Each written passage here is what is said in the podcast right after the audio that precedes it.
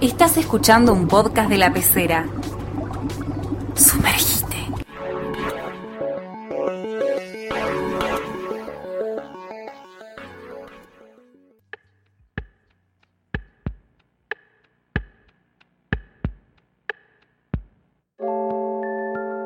Hola, esto es Cubilete Mágico, episodio 2. Mi nombre es Luciana Báez Escobar.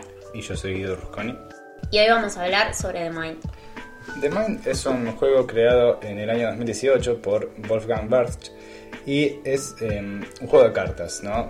a partir de 8 años, de 2 a 4 jugadores, que de todas maneras nosotros lo hemos jugado de más personas, ¿no? Sí, lo hemos jugado de más personas alterando un poco las reglas y es muy difícil, no lo hemos ganado, pero pasamos un buen rato. Es un juego que a medida de que van subiendo la categoría, la cantidad de participantes, va subiendo la dificultad y esto hace que las partidas duren aproximadamente 20 minutos, aunque pueden llegar a durar más dependiendo de cómo nos vaya. O menos. O menos, porque podemos perder muy rápido. Eh, The Mind también es un juego que ha despertado cierta polémica dentro de, de, todo lo que puede despertar polémica en el mundo de los juegos de mesa, porque muchos dicen que no es tanto un juego, sino más bien una actividad porque no, no reúne tantas características de juegos de mesa como, como otros más populares. Claro.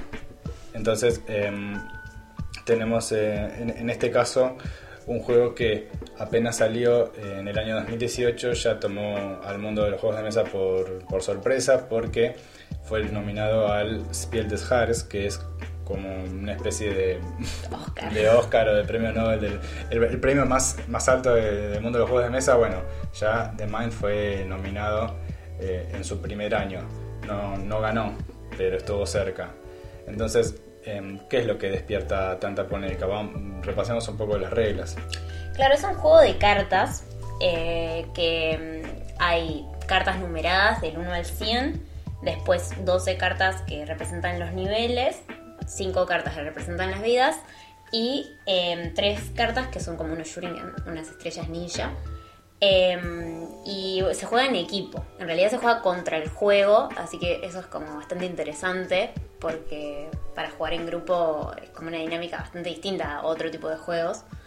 Em, sí, es lo, que hace un poco interesante a The Mind y que lo diferencia de muchos otros juegos de cartas, que no se, no se juega con el objetivo de ganarle a, quien está en la mesa con vos, sino que todos cooperan eh, con el objetivo de ganarle al juego. Y ganan todos o pierden todos. Ganan todos o pierden todos. Es muy satisfactorio ganar. Es muy satisfactorio ganar que tenemos que admitir que acá con, con Luciana hemos jugado, ¿cuántas? 100 veces habremos jugado. Entre nosotros dos o con tres o cuatro jugadores y solo hemos ganado una sola vez eh, lo cual fue que lo ganamos jugando de a dos, lo, cual fue lo más satisfactorio que, que nos pasó durante toda la cuarentena casi.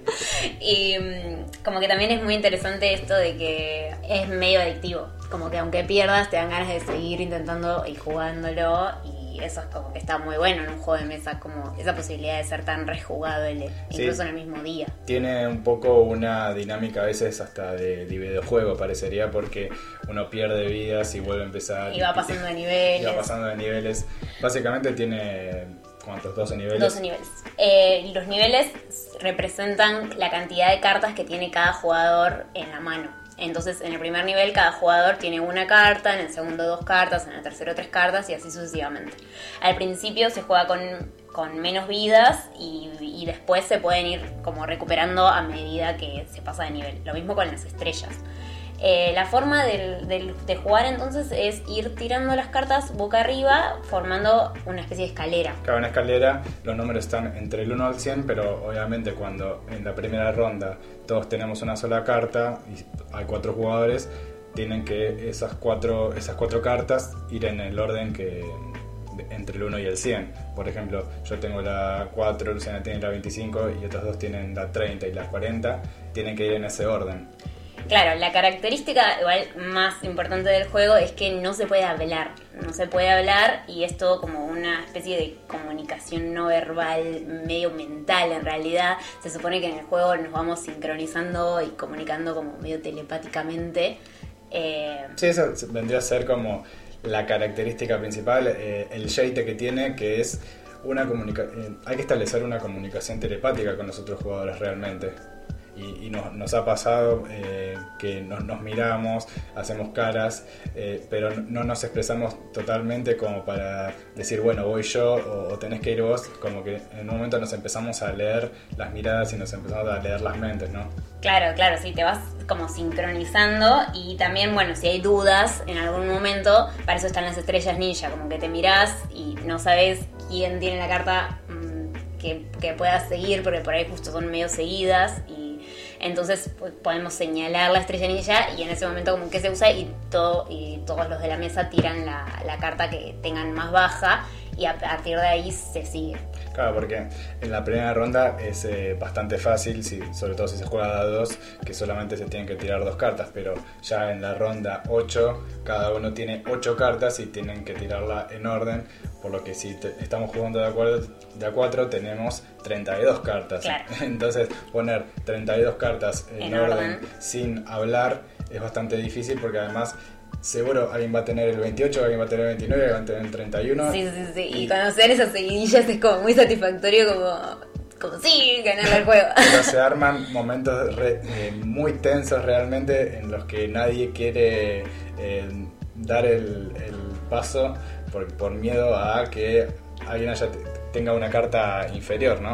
Claro, sí. Hay también como una fase de concentración, se le dicen ahí en las instrucciones, que es como antes de empezar con todos los jugadores tienen que poner las manos sobre la mesa y ahí como que la sacan y ahí empieza el juego. Eso es bastante útil. Hay que sincronizar las mentes y el juego apunta a eso, como que tengamos telepatía con, con los otros jugadores. Claro, como que por eso también se dice esto de que por ahí es como una actividad, porque en un punto no hay una forma en la que vos digas, ah, voy mejorando tampoco como jugador o poder tener una estrategia. Es como que cada uno va en grupo, incluso como encontrándole como por ahí cierta vuelta a cómo podría ser, pero por ahí nosotros ganamos el juego y al otro rato lo jugamos de vuelta y perdimos instantáneamente. Sí, que uno gane capaz azarosamente o, de milagro el juego una vez no quiere decir que ya lo vamos a tener dominado y es un juego en el que la estrategia quizás no es eh, un factor tan importante eh, porque no se puede predecir realmente tampoco los movimientos de los otros jugadores. No, pero sí tiene mucho que ver eso, con, con quién vayas jugando, porque vas desarrollando como, sí, como más comunicación y como que te entendés mejor como corporalmente. Las instrucciones proponen también, después de haber superado todos los niveles, un nuevo reto que nosotros no lo hicimos porque nos pareció muy difícil. Sí, no, somos tan expertos en el juego como para eh, adentrarnos en este modo. Podríamos intentarlo igual. Sí, podríamos intentarlo, pero eh, ¿a qué se refiere este modo? Se le llama modo ciego. Implica jugar de vuelta desde el nivel 1 con una sola carta y así ir pasando, pero las cartas se ponen sobre la mesa boca abajo en vez de boca arriba. Entonces uno no va viendo la escalera que se va formando, sino que esto se revela al final del juego. O sea, si estamos en el nivel 1, las dos personas tiran las cartas, eh, así comunicándose mentalmente. Y mm, al final se mira si el orden es correcto o no. Y si alguien se confundió, pierden una vida. Sí, digamos que no, no lo hemos intentado, pero no parece ser tan emocionante como el juego principal, porque e-, esa tensión que se va armando, esa comunicación no verbal, eh, solo se da cuando sabemos cuáles son los números de nuestras cartas. Claro, sí, también por ahí es, el placer de como de los números consecutivos, como de tirar el 28 y el otro tirar el 29, es como, ¡ay, sí! Las seguidillas son como el motor de este juego.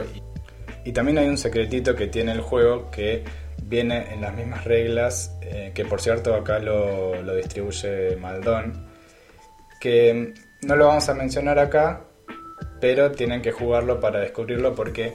Está como en la experiencia, de ir jugando un poco como que vas deduciendo eso, entonces después como que por ahí lo confirma un poco eh, las, reglas, pero bueno, tampoco es una ciencia exacta, tampoco es que eso asegure que vayas a ganar, claramente no. Si bien dijimos que, hay, que no hay una estrategia que vaya a ser eh, garantía del éxito, esto puede ayudar un poco a acercarnos a, ganar, ¿no? Esto igual no implica ningún tipo de acuerdo previo tampoco, ningún tipo de seña que refiera a un número particular distinto al truco por ahí, sino que es Sí, porque en realidad eh, es un juego que no se supone que tendría que existir una forma de hacer trampa, pero como no estamos jugando entre nosotros, sino jugando contra una fuerza superior, podemos hacer un, acuerdo previo de decir, bueno, si vos estás por tirar tal número, hace tal señal. Bueno, no, eso no tiene sentido. No, no, sería. No, no sería ético. no sería ético, porque acá entra la, ética en juego también, pero no, tendría mucho sentido porque Sí, eso es trampa. Decís, bueno, gané en el The Mind, pero. Pero no ganaste realmente. claro. Y por último, también cabe destacar que, mm, como mencionábamos en el capítulo anterior sobre el Catán, este también puede considerarse como un juego de entrada hacia mm, otros juegos de mesa quizás un poco más complejos, porque lo bueno es que para las personas que nunca lo jugaron, solo toma un par de manos entenderlo a la perfección y ya eh, engancharse, ¿no? Sí, es muy divertido, es muy entretenido y también como el factor de la portabilidad, porque es un juego de cartas, es una cajita muy chiquita, se puede llevar a cualquier parte y eso también está re bueno, es como que, que sea transportable. Sí, sí, se puede jugar sobre cualquier superficie y se puede llevar de acá para allá y también em, es muy fabricable, que ese es otro de los factores que tenemos en cuenta. Son simplemente... Cartas del 1 al 100, después 12 cartas de niveles y 5 cartas de vida. Sí, que las cartas de niveles... Tres cartas de Medio que, ni son necesarias las cartas de niveles solamente las cartas con números, las vidas y las historias ninjas. O sea, eh, el packaging está, es muy bonito, todo, pero podemos hacer una versión propia y casera tranquilamente. Y para ir terminando ya con este segundo capítulo, em, bueno, a mí me dieron ganas de jugar.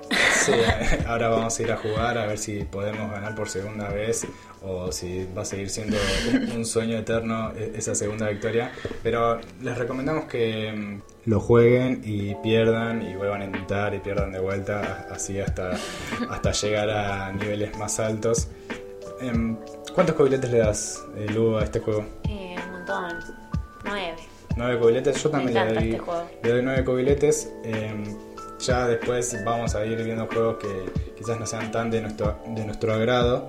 Pero, es subjetivo todo. Sí, sí, todo, todo es subjetivo, pero en este podcast eh, vamos a ir revisando distintos juegos, algunos más populares, otros más eh, menos conocidos, pero siempre bajo una mirada bastante analítica y repasando sus reglas y su historia para acercar este, estos juegos a, más gente, ¿no? Bueno, y sin más que decir, esto fue Cubilete Mágico, episodio número 2. Mi nombre es Guido Rosconi. Mi nombre es Luciana Báez Escobar. Y nos vemos la próxima. Chao.